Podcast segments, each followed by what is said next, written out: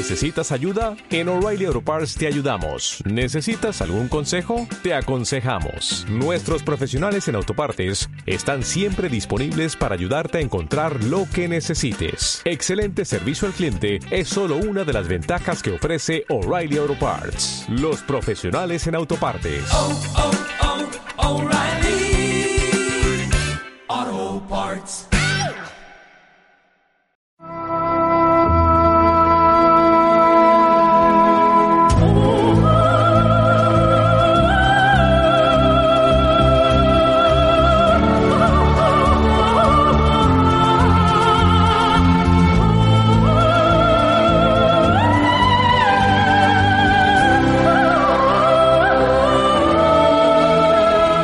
¿Qué tal amigos? Buenas noches.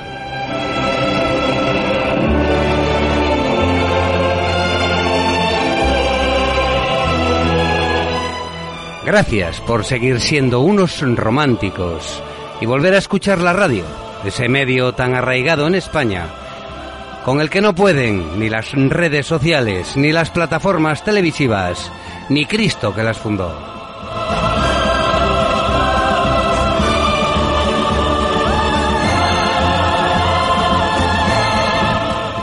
La radio evocadora y fiel, limpia y auténtica es la que estáis sintonizando ahora mismo en el 106.1 y 91.5 de la FM o a través de la red de redes en www.apqradio.es.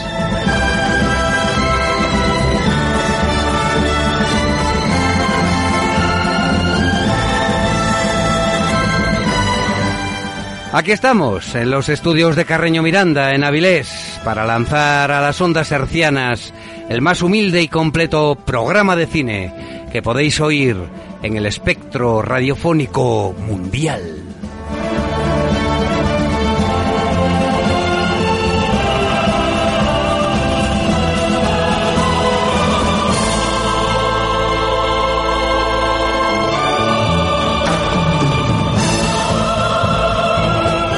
Sabéis, Pipe Ferrero, Quique Martínez, Fran Rodríguez y Jesús Palomares, las voces más conocidas y prestigiosas, os acompañan cada semana en el programa líder de la audiencia entre los que más entienden de cine.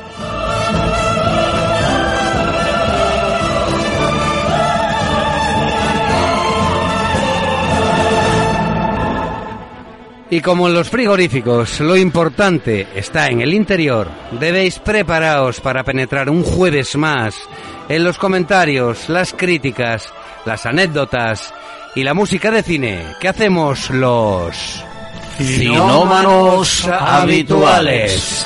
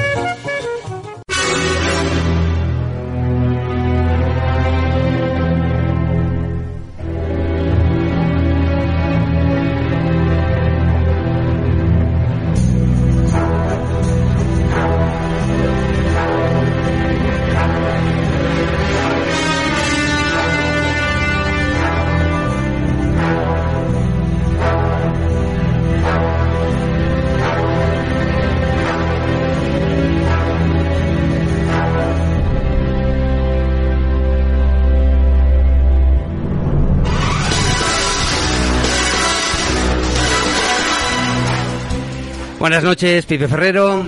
Buenas noches, Buenas compañeros. noches, Quique. Buenas noches, compañeros. Bueno, como anunciamos la semana pasada, Pipe y yo criticaremos la última entrega de la saga 007, Sin tiempo para morir, y haciendo gala de una falta de educación evidente, empezaré yo.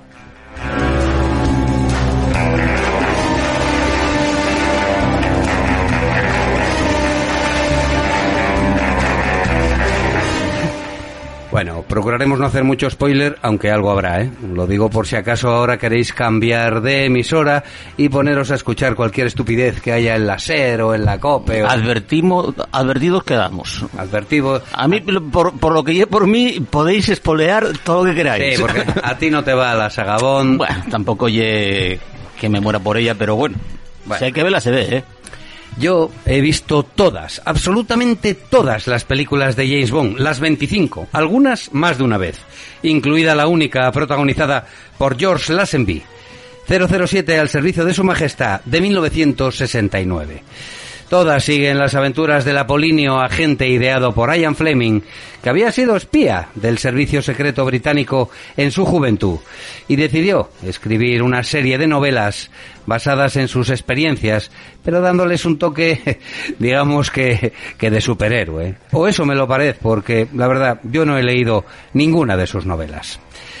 James Bond era los 60, lo que son ahora los lobeznos y Batmans, pero sustituyendo la licra por el traje impecable y los martinis vodkas removidos que no agitados. Ese aroma a british que impregnaba todas las cintas del personaje, que siempre es interpretado por un británico o miembro de un país de la Commonwealth, es lo que molaba de esas películas de los 60, con el considerado mejor actor de la saga, Sean Connery. No voy ahora, amigos, a profundizar en cuál fue el más chulo o por qué este o aquel hacían mejor del cargado de testosterona espía inglés. No, por supuesto que no. Solo manifestar si no había otro actor británico que se hiciese cargo del papel que no fuese Timothy Dalton. En fin, con todo esto lo que quiero dejar claro es que hablo con la propiedad de un seguidor contumaz de las pelis de 007 y me siento capacitado para hacer un análisis profundo de esta franquicia, pero que no haré ahora, porque lo que nos ocupó a Pipe y a mí es Sin tiempo para morir, la última estrenada y, a su vez, la que termina con las cinco que protagonizó Daniel Craig.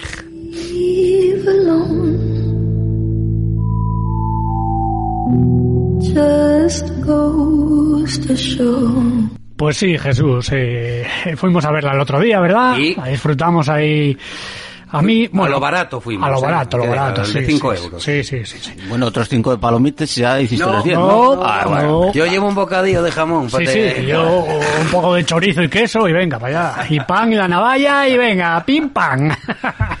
bueno, a ver, muchas cosas que decir eh, de esta, Pues de esta sí. última entrega. Muchas cosas que decir que continúan la saga eh, comenzada, como tú muy bien dices, por Daniel Craig, ¿no? Co- comienza y termina, ¿verdad? Una era aquí, porque, bueno, no vamos a decir nada, no vamos a decir nada, pero esta película la protagoniza Daniel Craig, la quinta, como decimos, y no es el que más veces lo hizo. Sean Connery y Roger Moore están empatados con siete, siete cada uno. Eh, Pierce Brosnan 4, Timothy Dalton 2. Y sobran dos. Sí, sobran dos. Peter Sellers, Peter Sellers, ¿eh? que es una rareza, que es, eh, no sé si os acordáis, del 64, me parece, por ahí, que es una comedia parodia de James Bond, que sale, bueno, tiene un reparto ahí brutal. Película todavía que yo me he visto ayer, mira. Pero- ayer y está desaprovechada totalmente ese, ese reparto para mí. ¿eh? Es- es Pero un- no es una peli de Bond, es... es una peli de Bond, es una peli de Bond, está considerada dentro del grupo, pero a ver, no es una peli de Bond estricta porque no entiendes, pero sí que está basada en las Ah, novelas bueno. de Ian Fleming Bueno. y, y es un agente secreto, es un espía, etcétera, lo que pasa es que es una parodia. Es una comedia, Es y- una curiosidad, si la encontráis por ahí, cada vez más difícil de encontrarla por Pues la no web. lo. Y a mí me gusta mucho Sí, y, Y- la podéis ver. Y la sí. produce Brócoli también y los Eh, y estudios ahí me Pinbot. pillas, ahí me pillas. Eh, ¿Cómo se yo, titula, yo creo que sí, eh, Casino Royale. Claro. Es la del 64, igual que luego hicieron más adelante la, la versión seria, por así decirlo, ¿no? Eh, de James Bond. Pues esta es una parodia, bueno, tiene un reparto brutal, ¿eh? O sea, brutal. Sale Orson Welles, sale Woody Allen, sale... eh, madre mía, no me acuerdo ya, pero una burrada. O sea, No tenemos una de James Bond con, con el gran David Niven. David Niven sale, Ah. que es el protagonista. Ah, una curiosidad, antes de seguir. David Niven, Ian Fleming, era su primera opción para que hiciera James Bond. Pero claro, James Bond eh, eh, lo quería él porque lo había escrito. Entonces lo veía muy bien para encarnar ese arquetipo de, de elegancia y de, ¿sabes? David Niven, lo tenéis todos en mente, ¿no? Entonces... le dijeron que no, que no querían. Y luego quería su primo Christopher Lee, pero le dijeron que tampoco. Ya, ya, ya. le dijeron que tampoco. Entonces, Sí, luego, sí. cuando le dijeron, vamos a meter a Sean Connery, casi le da algo al señor este. Porque de repente vio un hombre medio calvo, con acento escocés total, en- encarnar a su inglés eh, gentleman, ¿verdad? Ahí fino y pijo de esto, como sabemos tal. Bueno, casi le da algo a Ian Fleming. Pero luego, después de ver la primera película, dijo, no, no, oye, chapo, muy bien, muy bien. Me gusta, me gusta cómo lo ha interpretado, ¿no? Entonces, bueno, de esta película en concreto, muchos retrasos tuvieron ¿eh? en el rodaje, muchos, muchos, muchos. ¿Por qué? Pues porque por enésima vez eh, su protagonista Daniel Gray se lesionó, esta vez eh, en una pierna, en concreto en el tobillo.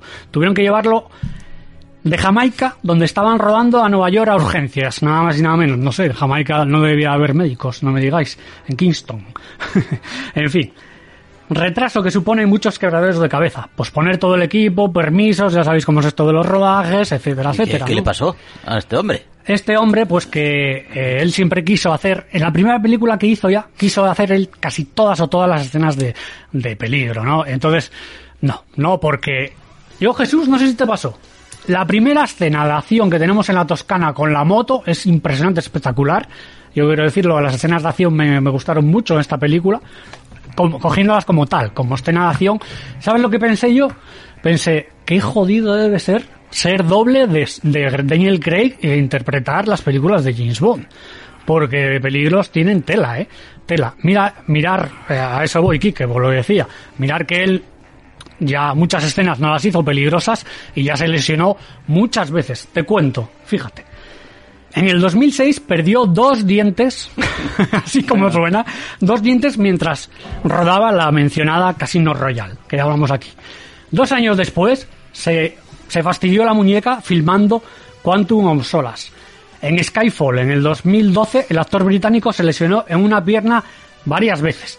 Y después del rodaje de Spectra en el 2017, Greg tuvo que nada más y nada menos que operarse de la rodilla. Este como el emérito, casi el pupas, ¿eh? Este es terrible. Y claro, el hombre ya tiene 52 años, 53, y ya no está para hacer esos, esas cosas, ¿entiendes? Para eso están los especialistas que tienen que comer también, Coño, ¿no? claro. Digo yo, para eso están los, los Claro. extras, los dobles, los especialistas, ¿verdad? Pues eso, nada, este, este con- contratiempo no fue el único, no os, no os, eh, no os penséis. En la quinta entrega de 007, protagonizada por, por el inglés, hubo más cosas. Más cosas como un pequeño detalle, fijaros, que nada más y nada menos iba a hacerla Danny Boyle. ¿Pero qué pasó? Pues en el 2018 abandonó el proyecto por, entre comillas, diferencias creativas, siendo sustituido por Kari Fukunaga, que es el, director de esta última entrega que fuimos a ver el otro día. ¿eh? Los brócoli, no sé, parece ser que, que no les gustaba mucho la idea. Decían que era otra película totalmente diferente a lo que pensaban ellos. Entonces, yo me pregunto, ¿para qué coño quieren un director? ¿Verdad? Los productores. Es una marioneta. En la saga James Bond, el director siempre es, fue y será una marioneta mientras Sí, lo siguen En llevando. manos de directores y guionistas. Eso es, esta familia.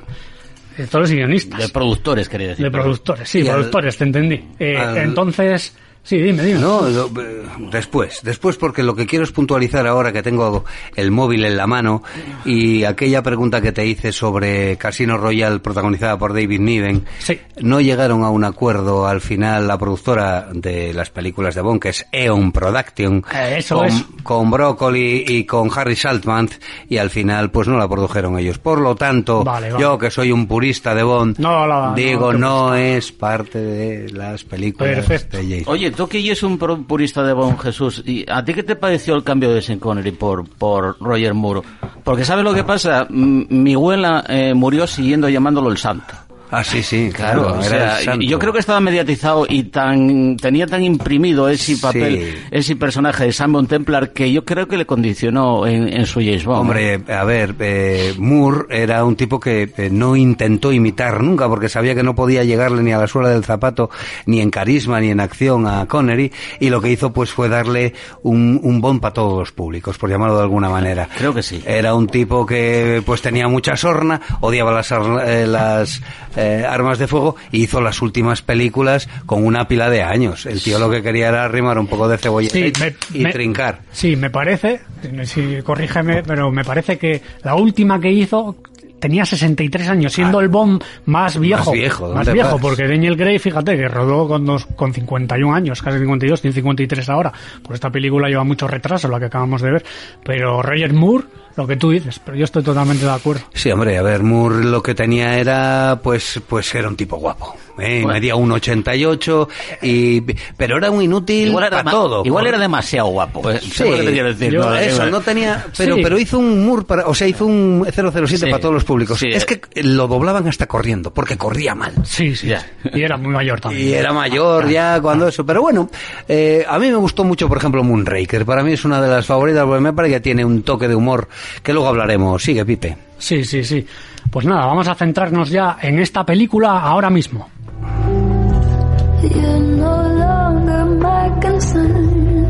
Mm. Bien, vamos con el casting. ¿Qué te parece, Jesús? Hombre, hay de todo, Vamos con el casting, pero ya sé lo que te gustó y lo que no te gustó, porque al fin y al cabo estábamos juntos ahí en la sala Sí, de cine. Pues bueno, para comenzar vamos con el villano. No me gustó nada. Rami Malek. No sé tú qué piensas. No, no, lo mismo. Luego, mismo, bueno. luego rajaré yo de él. Sí, Rami Malek no me gustó. No digo nada más. Lea Seydoux, que es la, la mujer, ¿no? La que hace de... Bueno, la mujer, vamos a la prota, vamos Sí. a decir, ¿no? La prota. La prota. Mm, Que viene de la otra película ya. Sí, que viene de la otra película. Bueno, yo creo que cumple su papel sin más. Tampoco lo hace mal, no está mal. No, Tampoco es que destaque No, para darle un Oscar no. Para darle un Oscar no, yo creo que cumple. Cumple bien. Bueno, la cubano-española Ana de Armas, Paloma en la película. Está ahí, ¿por qué? Porque lo pidió expresamente Daniel Craig. ¿Por qué? Porque coincidieron antes... En Puñales el- por la espalda. Puñales por la espalda. Buena película, esa la vi también hace Sí, poco. no y es, bueno, es una adaptación de Agatha Christie, está Sí. bien. Está bien, pues él la pidió expresamente para ahí y, y ahí está. Bueno, lo hace bien, a mí me gusta. Hace un papel corto, muy... a- Un es sketch. Un sketch que es muy homenaje a las películas clásicas de James Bond, a las chicas, ¿verdad? Porque esta, peli esta chica...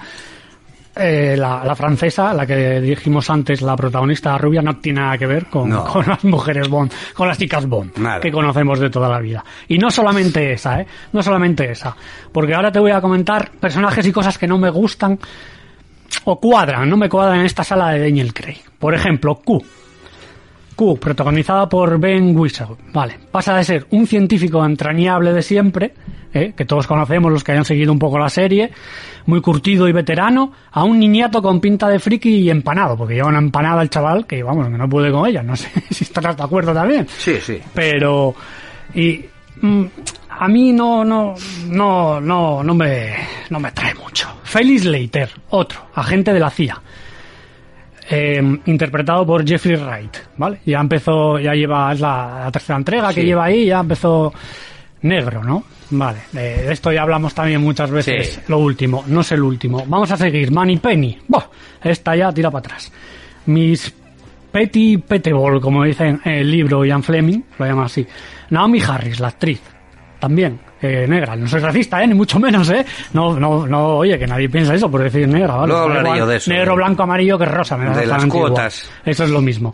Pero vale, ¿qué pensará, qué pensaría Louis Max Maxwell, verdad? Que la interpretó durante 23 años, nada más y nada menos que del 62 al 85, figurando en 15 películas. Yo creo que es el personaje más longevo en la saga James Bond. Compañera de la Academia de, de Teatro y de Cine de Roger Moore. Por eso tenían tan buen rollo. Eso es. Y, y ella, fíjate, 15 películas Claro. protagonizándola. ¿eh? Sí, sí. Eh, tenemos ahí grabada en la vista. Siempre salía poco, pero salía y era Money Salía. Penny. Es que le Era- preguntas a alguien y Money Penny es ella. Sí, es la actriz esta. era un florero, pero sí. lo un es. florero, eso es. Y para decirle cuatro chorradas a, Sí. a James. Buenas está, y él tiraba el sombrero y, siempre es. lo colgaba la primera en el perchero. Eso es. Bueno, pues el, el personaje ha cambiado totalmente, igual que, que la chica Bond, ya no es lo que era. No es lo que era, no vamos a decir lo que es, pero ya no es lo que era. Bueno, sigue la, sigue la, la saga esta nueva de Daniel Craig, de esta última moda de, de- Bueno, ya tú mejor vas a hablar de eso más adelante también. Sí. ¿Verdad? Otro personaje, Ralph Fiennes. Yo creo que esto lo hicieron para compensar. Para compensar eh, todo lo otro de poner eh, mujeres donde hombres, eh, negras donde blancos, etcétera, ¿no? yo creo que lo hicieron para compensar. Después de haber sido 15 años una mujer, meten a M como un hombre, ¿no? En Skyfall ya lo cambiaron. Se cargaron a Judy Dent, ¿no? Que ya la mujer ya... estaba- 82. 80 y muchos De años, Bellón. 80 y pico.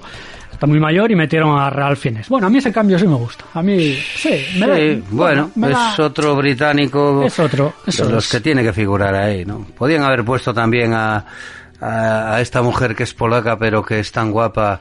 eh, no, es rusa. Y, y la que hace de reina, coño, eh, que es nacionalizada británica.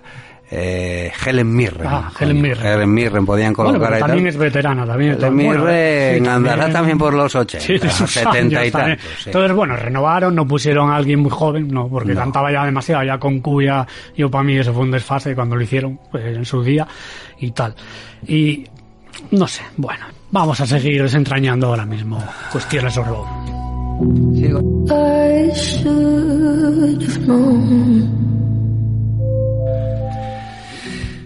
Sin lugar a dudas, como dice Bond, creado por Craig, no tuvo nada que ver desde su primera película, Casino Royale, de 2006, con los anteriores y más estirados actores que dieron vida al superespía.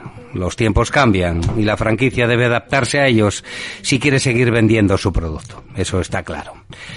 Me gusta mucho a mí el cambio más rudo y vulnerable que le da Craig. Se despeina, sufre golpes, heridas a tutiplén, pero sin perder la compostura y elegancia propias del muy británico espía al servicio de su graciosa y eterna majestad. En Sin Tiempo para Morir hay todo esto, como nos decía Pipe, y mucho más, en las cerca de tres horas que dura. La escena precréditos, eh, de la que también nos hablaba Pipe hace un momento, siempre es espectacular. ¿eh? Eh, está muy bien filmada y sirve para poner en antecedentes que James Bond no se retira, por muy enamorado que esté. Esto es un poco spoiler. Otra novedad que saca los pies del tiesto, desde mi punto de vista, claro, puesto que Bond es un devorador de féminas que terminan desapareciendo en todas las películas, un indudable sesgo machista que en estos tiempos de falsa corrección política está fuera de lugar. Así que Bond, por primera vez en la historia, tiene una familia, otro pequeño spoiler. Eso sí, desestructurada, hija incluida, cuando sus anteriores aventuras lo más parecido a una pareja estable que había tenido era la secretaria florero de la que hablabas, Pipe, Miss Penny.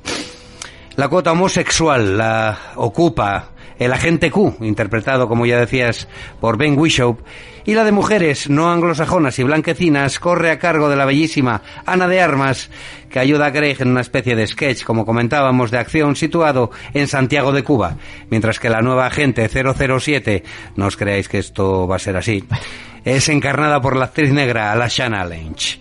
Bien, cumple con los requisitos actuales para seguir vendiendo y no ser tachada de supremacista o cualquier otra soplapollez. Por lo demás, los villanos... A mí los villanos, a ver, es Christoph Waltz. Lo que pasa que, bueno, ocupa lo que ocupa dentro del, Claro. del, eh, eh, de esta película porque ya viene del anterior, está encerrado, bueno, tiene poco margen.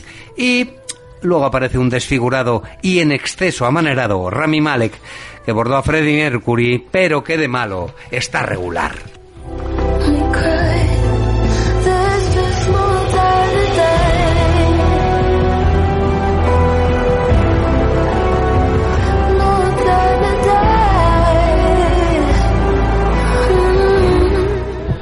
Pues sí, será James Bond una mujer a partir de ahora. Será negra, será blanca, será amarilla, será verde, será marrón. Se llamará Jamesa Bonda a partir de ahora. Como son muchas incógnitas que veremos porque la saga sigue y sigue durante mientras produja beneficios y, Sí, hombre, claro. y produce y muchos. A. Muchos. Y de ello vamos a comentar un poco ahora.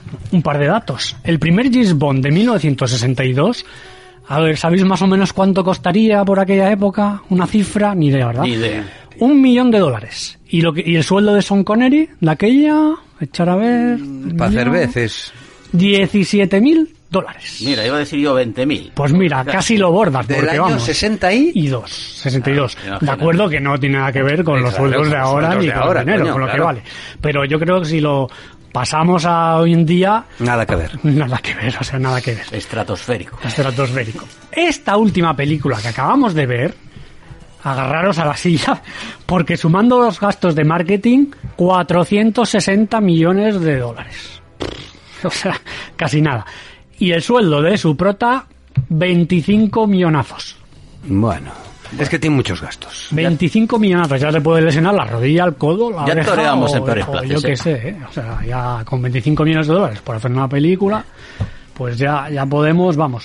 Bueno, yo, mira, eh, a cuestión, a tenor de lo que estamos comentando aquí, yo no es James Bond, lo siento. Yo a quien le guste, no sé, soy purista, no sé, soy clásico, declinista, declinista, Repugnante o... repugnante, lo que sea, pero esto no es James Bond, señores, yo lo siento, esto no es James Bond. James Bond es un personaje, se creó en un libro y todas las películas durante toda la historia del- del- de, de su saga del cine fueron así, ya sabe, de una manera, ya lo que cambia es la trama, etcétera, etcétera, pero esto no es James o sea, las características son otras, o sea, no es como si decimos, vamos a hacer un Señor de los Anillos y Gandalf es conductor de autobús, pues no, pues no, No des ideas, Pipe, por favor, te lo pido.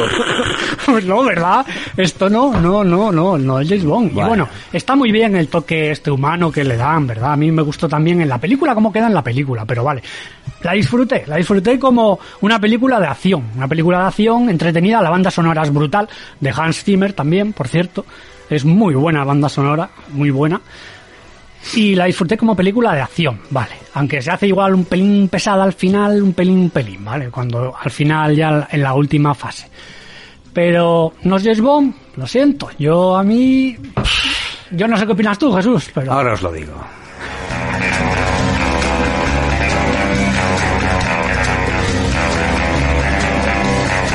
Bueno, sin tiempo para morir, desde mi punto de vista, mezcla bastante bien pues, los pilares de todas las películas de Bond. Villanos que quieren dominar el mundo, grandilocuencia tecnológica, astucia, gaches, combinados con localizaciones exóticas y mujeres de tronío, eso sí, no se ellos ve nada. Sí, que además que hablábamos antes hacen muchos guiños y es una pasada porque al principio la escena de la toscana que antes comentábamos sale un Aston Martin clásico precioso. las Ahora voy a él, exactamente. Es muy agradable volver a ver al Aston Martin Sí, clásico, ¿eh? sí. No como, como vehículo de exhibición, como en las anteriores películas de vacileo con rubias, ¿no? Sino en pleno combate. Es imposible no sentir pena cuando es tiroteado sin piedad por los sicarios, comandados por un cíclope sanguinario. Bueno, otra marca de la casa son los vehículos transformables, ¿eh? En esta es un jet que se transforma en anfibio. Me gustó mucho, ¿eh? Para entrar de incógnito en la isla donde se encuentra la base del malvado Rami Malek. Sí, a mí también. Además tiene como un aire retro el vehículo. Sí, Tiene- sí, sí, sí. Eso sí Sí. sí. me gustó. En fin, es un lujo curradísimo, eh, propio de las mejores cintas, como dices, de la saga Bond. Lo mejor, para mí, de Sin Tiempo para Morir, son sus excitantes escenas de acción. eh, Hubo un tiempo en que las películas de James Bond eran el estándar de la espectacularidad filmada en las tomas de acción. Tiroteos, peleas, persecuciones y explosiones son canela fina, como dices, Pipe. Por lo que merece la pena ver esta cinta. ¿Y qué coño? Por todo lo demás. Sobre todo por cómo termina. En fin, amigos, tampoco yo sé quién sustituirá a Craig finalmente como agente 007, pero desde luego tendrá el listón muy alto y un servidor seguirá fiel a la saga, a no ser que la caguen por mor de presiones políticas absurdas. Espero que no.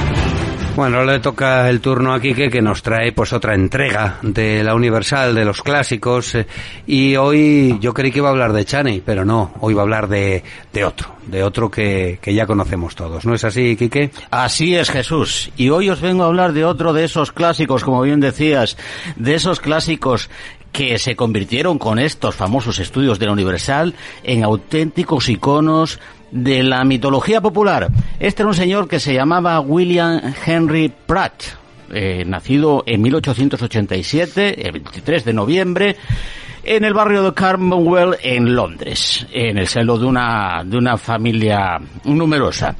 Y diréis, pero eso de William Henry Pratt a mí no me suena de nada. No, es que es- lo conocíamos por el nombre de Boris, Boris Karloff. Ahí está, el gran Boris Karloff. Pues era- este era un joven mm, bien aficionado al, teatro que, como bien decíamos, abandonó eh, lo que podría ser una carrera diplomática para, para marcharse al Canadá y empezar a hacer pinitos en estas cosas del teatro y de la actuación. Precisamente en la región de Ontario, en, Ca- en Canadá, eh, trabajando en una compañía, en compañía te- teatral, es donde decidió cambiar su nombre de William Henry Pratt y empezar a llamarse eh, Boris Karloff, eh, nombre que lo haría pues realmente inmortal como todos sabemos. Tendría que llegar el año 1916 para que debutara nuestro mm, amigo Boris en el cine como figurante en una película llamada The Damn Girl of Portici. Nada, una cuestión mm, así sin mayor importancia. Estuvo durante bastante tiempo sin, sin tener suerte en esto de la interpretación y parece ser que se, eh, dedicaba a, a conducir camiones, al trabajo de camionero, mientras mm, lo compaginaba con breves apariciones en películas, eso sí, siempre de la Universal. Bueno, pues en esta época del cine mudo, mm, Boris Karloff mm, parece que no, pero inter- intervino en numerosos títulos, eh, siempre como secundario. Uno de los famosos, de los más famosos, quizás fuera en 1920 con nada más y nada menos que en el último de los mohicanos, el último mohicano, versión de 1920. Y no sería, y no sería la mm, última vez en la que hiciera el indio en, en detrás de las cabras, porque muy posiblemente eh, lo recordéis también vosotros en Los, Los Inconquistables con, con, con Gary Cooper, ¿eh? Haciendo de, de, de jefe indio, yo creo que se llamaba Uyasuta, ah, eh, bueno, de... ¿Una película del qué? 32. Eh, de- de- yo creo que era del 42. Eh, Ahora te después lo- lo, lo consulto, que eh, eh, consulto mis chuletas y te lo diré. Va. Bueno, pues nada, seguimos haciendo cositas por ahí. Esta, del, esta de los mohicanos estaba dirigida por Clarence Brown. ¿Y qué pasó? Bueno, pues nada, la llegada del sonoro fue una auténtica revolución y fue mm, precisamente para Boris eh, una auténtica redención porque de todos es sabido eh, la profundidad vocal que tenía este señor así como otros grandes actores que en su momento lo acompañaron como, como podría ser su, su, su gran amigo y, y rival en su momento. Sabéis de quién estoy hablando, ¿no? Pues del gran Bela Lugosi. Bela Lugosi. Bueno, a, a conce- eh, a- a- a finales de los años 20, principios de los años 30, pues eh, debuta en el cine hablado con una peli que se llama The Unholy Night, dirigida por otro de los grandes eh, de la actuación y de la dirección, que era el gran Lionel Barrymore. Sí, Bueno, tendría que llegar 1931, un año crucial en la vida de Boris y en la vida de los estudios Universal, para que de la mano de otro de los mitos de Hollywood, Howard Hawks, eh, dirigiera, eh, interpretara, perdón, eh, Código Penal. El año, vuelvo a repetir, 1931. En este mismo año, como bien recordábamos de capítulos, capítulos anteriores, la Universal estrena ese granito que es el Drácula de Trop Brown. De Todd Browning, efectivamente. Eh, ¿Qué pasa? Los estudios Universal estaban preparando la adaptación de la obra de Mary Wollstonecraft eh, Shelley, eh, Frankenstein, mm, eh, para ese mismo año, ese eh, 1931. Y deseaban, en principio, que fuera el propio Bela Lugosi el que hiciera la interpretación del, de la criatura del, Del doctor monstruo. Frankenstein. Bueno, parece ser que Bela rechazó el papel. Cosa que le vino de maravilla, de maravilla, de maravilla para, para el momento y para el futuro al gran, al gran Boris Karloff, que de la mano de James Wall a la dirección. Y no nos olvidemos también de la mano de la fantástica creación artística de Jack Pierce en el maquillaje, lograríamos encontrar ese auténtico icono de la cultura popular que es Boris Karloff en el papel de La criatura de Frankenstein. Señor.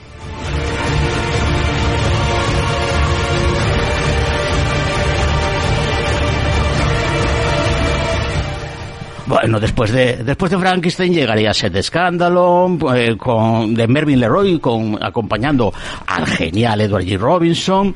Eh, vendría también no sé si os acordáis de Scarface, un drama criminal de Howard Hawks con Paul Mooney. con Paul ahí Mooney. co- ahí eh, eh, eh, nos encontraríamos nuevamente. Y vendría después otro de los papeles icónicos del gran Boris Karloff, que era la creación del malvadísimo chino, que había interpretado mucho después, mucho después, el gran Christopher Lee, el doctor Fu Manchu. Manchu. Pues ahí tendríamos la máscara de Fu Manchu de 1932, película de Charles eh, Bravin. Completaríamos el gran, eh, la gran tríada del, del, del fantaterror de Boris Karloff en 1932 con La momia de Carl Freud. Bueno, veríamos un montón de películas más, por ejemplo, El Satanás de 1934 de Edward G. Ulmer, donde compartiría eh, pantalla y, y rodaje con, con Bela Lugosi, cosa que haría mm, en innumerables ocasiones. Participaría también en La Patrulla Perdida, un film de ambientación bélica de 1934, dirigida por mi director favorito, como no, John Ford.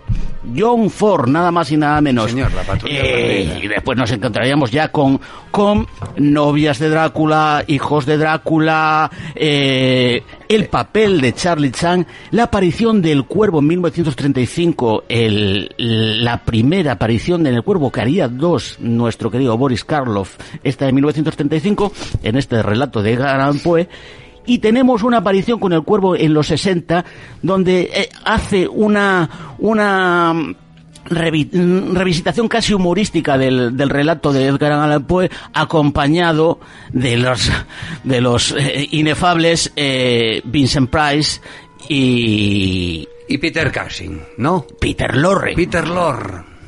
y Peter Lorre. Eh, fantástico. Mm, Destacar en 1939 también para la uni- la Universal La Torre de Londres en la que haría el papel de, de un de un sicario del, del rey Ricardo III interpretado por Bas- Basil Redbone, eh, Basil que había había hecho De- se había hecho fa- famoso, famoso por con hacer de- Holmes por Sherlock Sherlock Holmes. Sí, Bueno, señor. bueno, en los años 30 para Carlos fueron uh, una auténtica, un auténtico sacaperres. Un chollo. Un chollo total. Pero topa él. Pero trabajando, trabajando. ¿Cuál era la cuestión anecdótica que podemos sacar de todo esto? Parece ser que esa voz mm, que tenía Karloff, esa presencia, esa, esa figura, es, eh, mm, esa adcri- ad- adscripción a papeles toscos, siniestros, le podrían dar eh, con una personalidad eh, siniestra. o- no, todo lo contrario. Era un tío simpático, amable, eh, educado, cordial, risueño y que, mm, como se dice ahora, eh, como que dice, amigo de sus amigos, amigo de la buena comida, buena juerga y de las buenas copas. Era un tío simpático parece ser.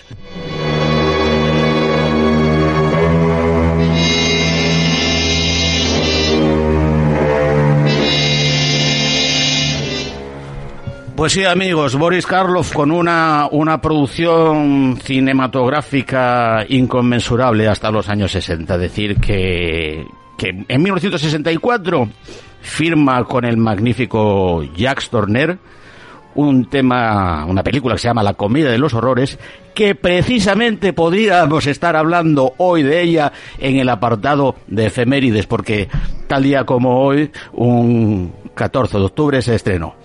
Bueno, pues el 2 de febrero de 1969, a causa de un enfisema pulmonar, nos deja eh, a los 81 años el gran Karloff en la localidad británica de Midhurst.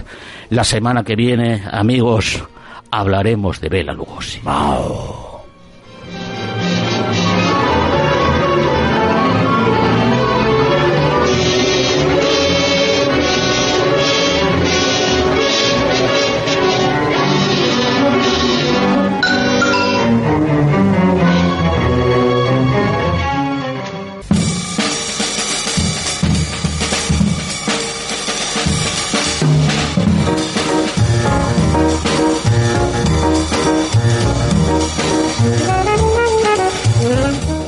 Pasamos a...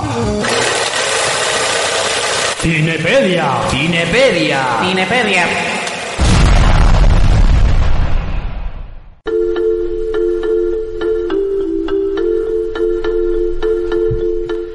Otro, otro capítulo más de la Cinepedia, esta vez muy rápido, pero bueno, a ver, ya hemos visto que estamos hablando de la historia del cine, nada más y nada menos.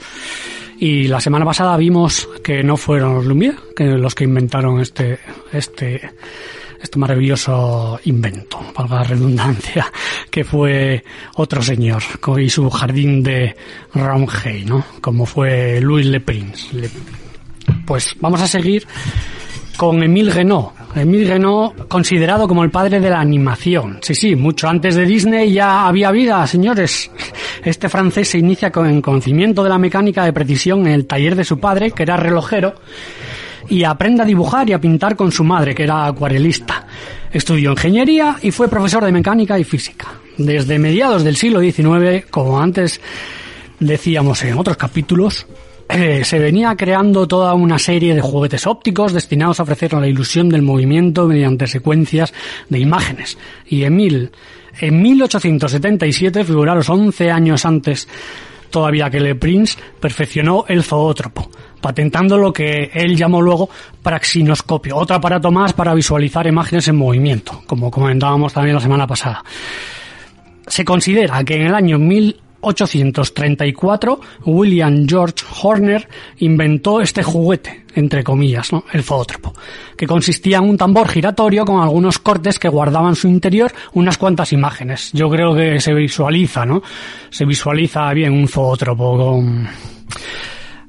Se giraba y hacía que los dibujos se movieran mágicamente. Eh, daba así sensación de movimiento al girar eh, por esos agujeros. Bueno, pues mediante las proyecciones de Emil, porque llegó a proyectar sobre una superficie, estaban sincronizadas eh, estas proyecciones con música compuesta por él mismo y efectos sonoros, era donde usaba él eh, lo que había inventado. Sus películas contenían escenas humorísticas con un tono naif y poético, a la vez Emil, en resumen, fue el primero en conseguir pasar del movimiento cíclico de figuras dibujadas, como veíamos en el zoótropo, a un discurso visual dotado de argumento, o sea, la proyección de imágenes en una superficie para su inmediato visionado. De este modo, se convirtió en el creador de los dibujos animados, pues así, nada más y nada menos. En 1888 creó lo que él denominó teatro óptico, que en 1892 haría su primera representación pública, tres años antes que los Lumière. Pero fijaros que ya lo había inventado mucho antes. Mucho era- antes, sí, sí. El hombre ya estuvo, buah, hizo miles de intentos y de experimentos para conseguirlo.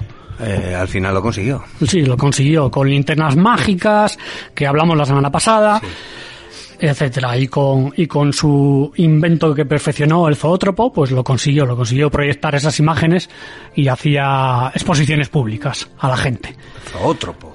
Sí, señor. Vaya nombrajo. Zoótropo que luego, fíjate, que, que lo perfeccionó, ¿no? Que él creó su propio aparato a partir del zoótropo, que este nombre es peor, praxinoscopio, que ya lo había comentado. lo había Ya lo dijiste la semana pasada, ya el nombrajo también, tela. También. Praxinoscopio. Praxinoscopio. En el momento que salgamos de aquí ya se me ya se te olvidó. olvida, es imposible, imposible. Pero bueno, como detalle, ¿no? Como puntualización, ya que estamos repasando, pues hay que repasarlo. Claro que sí.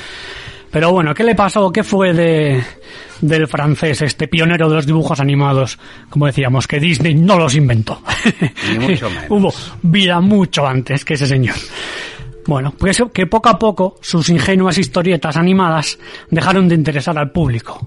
¿Por qué le dejaron de interesar? Porque habían creado eh, el cinematógrafo, el cine fotografiado, que no eh, de dibujos animados, ¿verdad? Por lo que cayó en el, olvi- en el- en el- en el olvido perdón, ya en el 1900 y acabó en la miseria, la absoluta miseria, el pobre hombre.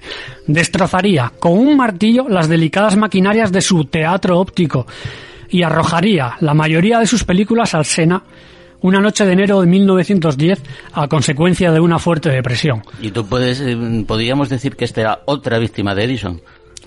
Mm, No, este es una víctima de los Lumière y compañía del cinematógrafo. Este es una el- la gente dejó de ir a estas proyecciones porque empezaron a poner películas. Evidentemente, películas con gente real, que eran cortos, ya sabemos cómo eran, estamos repasándolo. Y bueno, tuvo un final triste, la verdad. Eh, una fuerte depresión. Moría en 1918 en un manicomio sumido en la indigencia. Así fue como terminó. Este es otro apartado de, como decíamos, que había de todo. Había asesinatos, había muertes, suicidios, había de todo, ¿no? Pues, pues el pobre hombre, creador de los dibujos animados, acabó así de mal. La siguiente semana continuamos con el plato gordo, con los hermanos Lumière.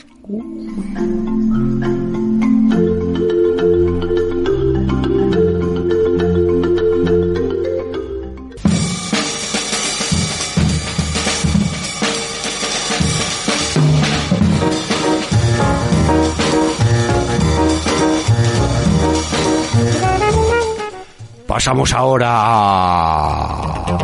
Efemérides. Efemérides. Efemérides.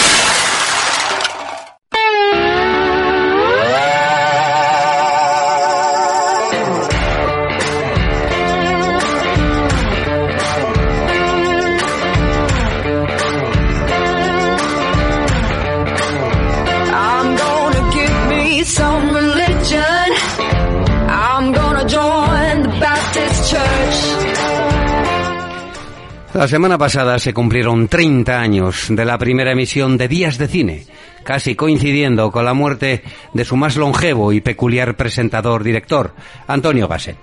En el programa anterior de Cinómanos Habituales dedicamos un pequeño espacio a homenajear al finado Gasset. Y hoy, por coincidencia y alusiones, toca lo mismo con Días de Cine, que aunque ya no es ni parecido desde la retirada de don Antonio, sigue teniendo gancho. Personalmente, prefiero acordarme de los primeros programas. Comenzó presentado por Aintana Sánchez Gijón, de la cual no tengo recuerdos, porque estuvo solamente un año. Luego llegó el maestro y todo cambió. Críticas ácidas, festivales, retrospectivas, efemérides y algo parecido a la Cinepedia componían el programa. Como cinómanos habituales, pero con más presupuesto, claro. Fran nos va a poner unos cortes del programa que he escogido. Son sobre Woody Allen y no tienen desperdicio.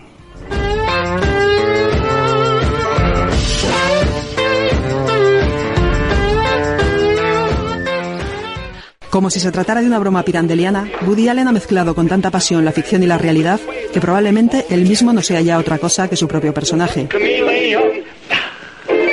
Yo creo que la vida está dividida en lo horrible y lo miserable. La vida no se puede controlar, no se puede forzar para que tenga un desenlace feliz. Solo se puede controlar el arte, el arte y la masturbación, dos campos en los cuales soy un auténtico experto. Daniel Monzón, uno de sus colaboradores, dijo de Días de Cine que había llegado a ser director gracias a haber trabajado en el programa. Monzón hizo nada más y nada menos que Celda 211 y está a punto de estrenar una revisión del cine kinky ochentero titulado Las leyes de la frontera. En Cinómanos Habituales repasamos, con ayuda de Eva Fernández y José Alberto Álvarez, este cine y sus autores en un memorable espacio que podéis volver a oír junto con casi todos los demás de la plataforma, en la plataforma gratuita de podcast Ivox y que os recomendamos encarecidamente que repaséis porque no tienen desperdicio tampoco. Y hablo de todos los programas de, de Cinómanos Habituales. Vamos a escuchar otro corte. Fran, por favor. Tú no tienes valores. Toda tu vida es nihilismo, cinismo, sarcasmo y orgasmo. ¿Sabes? En Francia con ese eslogan me harían presidente. Idólatra de la palabra, Allen asume que un contador de historias sin público no es nada. De ahí que en su cine los sucesos se relaten en el sentido más literal del término.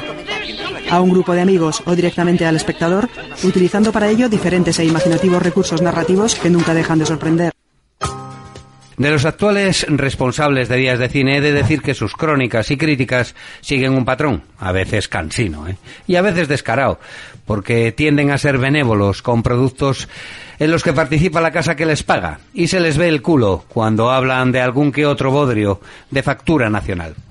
No obstante, Jesús Pamplona y el subdirector, sobre todo Raúl Alda, hacen críticas más o menos comprensibles y retrospectivas de los artistas que sacan en su programa. lo que sigue haciendo de Días de Cine un programa muy interesante para los que nos gusta saber un poco más del séptimo arte. Otro corte, Fran. ¿Conocen este chiste? Eh, Dos señoras de edad están en un hotel de alta montaña. Y dice una, vaya, aquí la comida es realmente terrible. Y contesta la otra, sí, además las raciones son tan pequeñas. Pues básicamente así es como me parece la vida. Llena de soledad, miseria, sufrimiento, tristeza, y sin embargo se acaba demasiado deprisa. En realidad, sus películas siempre nos cuentan la misma historia. Ya sean disfrazadas de Berman, de cine de género o de comedia de enredo, en ellas sus personajes buscan respuestas. Porque la felicidad humana no parece haber sido incluida en el proyecto de la creación. Actualmente el programa no tiene un presentador fijo. Son personas relacionadas con el mundo del cine los que hacen entradas a las secciones y hablan un poco de su carrera. Esta fórmula, que no me gusta mucho, la verdad, quizás sea la más indicada porque desde la jubilación de Antonio Gasset han pasado por el programa Cayetana Guillén Cuervo, Enar Álvarez y Elena S. Sánchez, cada una con su estilo, pero sin el humor socarrón que le imprimía el maestro Gasset. Su amigo y director actual de Días de Cine, Gerardo Sánchez, también aparece en pantalla recomendando alguna película o libro cinéfilo con bastante tino, por cierto. Lo que se ha cambiado radicalmente son los horarios fijos y un único día a la semana, los viernes concretamente, para la emisión del programa, que abarca más audiencia que a la que Gasset llamaba noctámbulos, politoxicómanos, parejas en crisis y algún que otro aficionado al cine. Más o menos la misma audiencia que tiene cinómanos habituales. ¿Te gustan las películas? Porque tú no eres más que un observador de la vida. La vida no imita al arte, la vida imita a la mala televisión. ¿Tú te crees Dios? Eh, Bueno, tengo que basarme en algún modelo anterior. Erigiéndose en el todopoderoso que tanto anhela, Allen se ha vuelto condescendiente y hasta sus criaturas más antipáticas pueden alcanzar la felicidad. Suyo es el poder, y si la cosa funciona, también la gloria.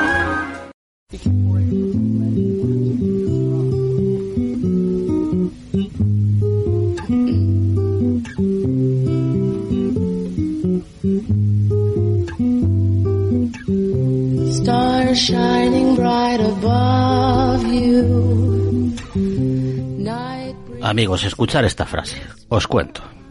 No somos nuestro trabajo, no somos nuestra cuenta corriente, no somos el coche que tenemos, no somos el contenido de nuestra cartera, no somos nuestros pantalones, somos la mierda cantante y danzante del mundo. ¿Os acordáis de ella?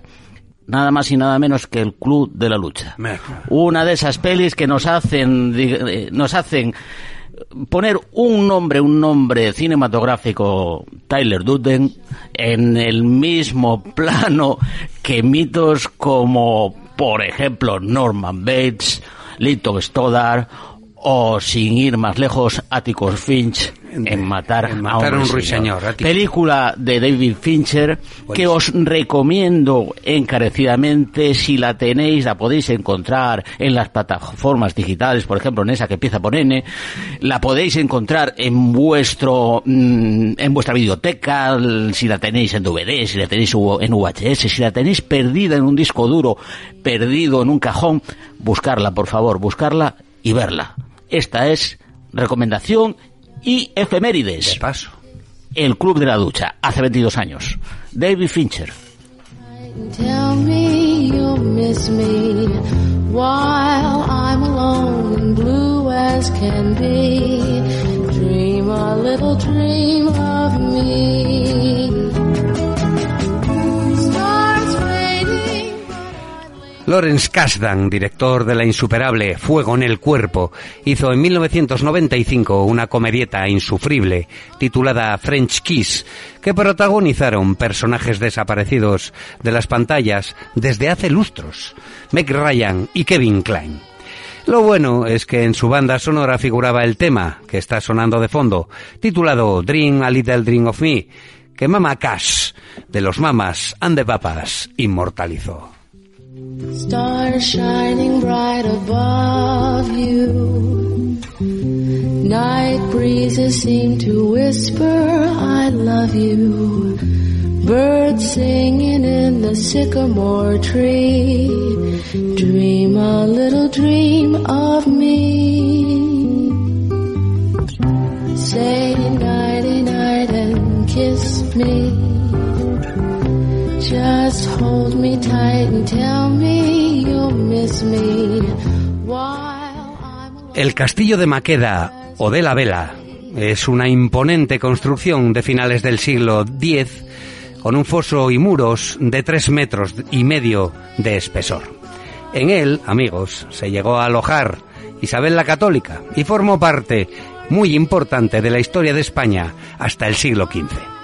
Pues bien, este castillo toledano, perteneciente, claro, al patrimonio nacional, podéis adquirirlo ahora mismo por menos de 5 millones de euros. Y ojo, que es un monumento cojonudo y muy bien conservado, que cualquier avispada inmobiliaria tasaría en mucho más dinero. Lo que sin duda hizo recular a sus posibles compradores es lo que hay tras sus muros, que es ni más ni menos que un museo dedicado a la Guardia Civil. Un horrendo mogote de hormigón sin terminar que el gobierno de Aznar decidió construir para revitalizar el pueblo de Maqueda, dijeron. Los que sin duda se revitalizaron con esta estulticia inacabada fueron los que promovieron el engendro y a los que se la pela la historia de España y sus fascinantes castillos.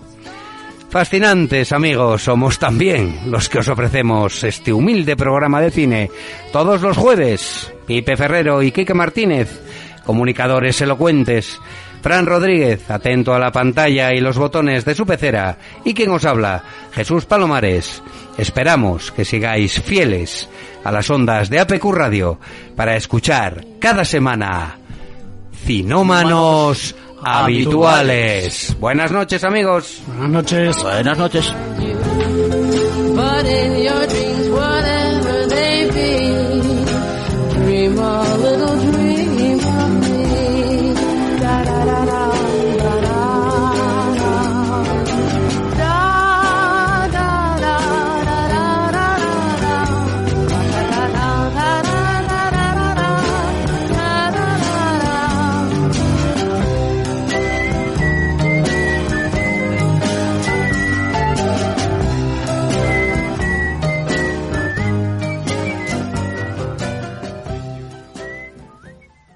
Como nuevo cliente de Western Union, puedes disfrutar de una tarifa de envío de 0 dólares en tu primera transferencia internacional de dinero en línea. Envía dinero a los tuyos en casa de manera rápida, fácil y conveniente. Visita westernunion.com o descarga nuestra app hoy mismo y tu primera tarifa de envío corre por nuestra cuenta. Aplican ganancias por cambio de moneda. No disponible para tarjetas de crédito y envíos a Cuba. Servicios proporcionados por Western Union Financial Services Inc. NMLS 906983 o Western Union International Services LLS NMLS 8985.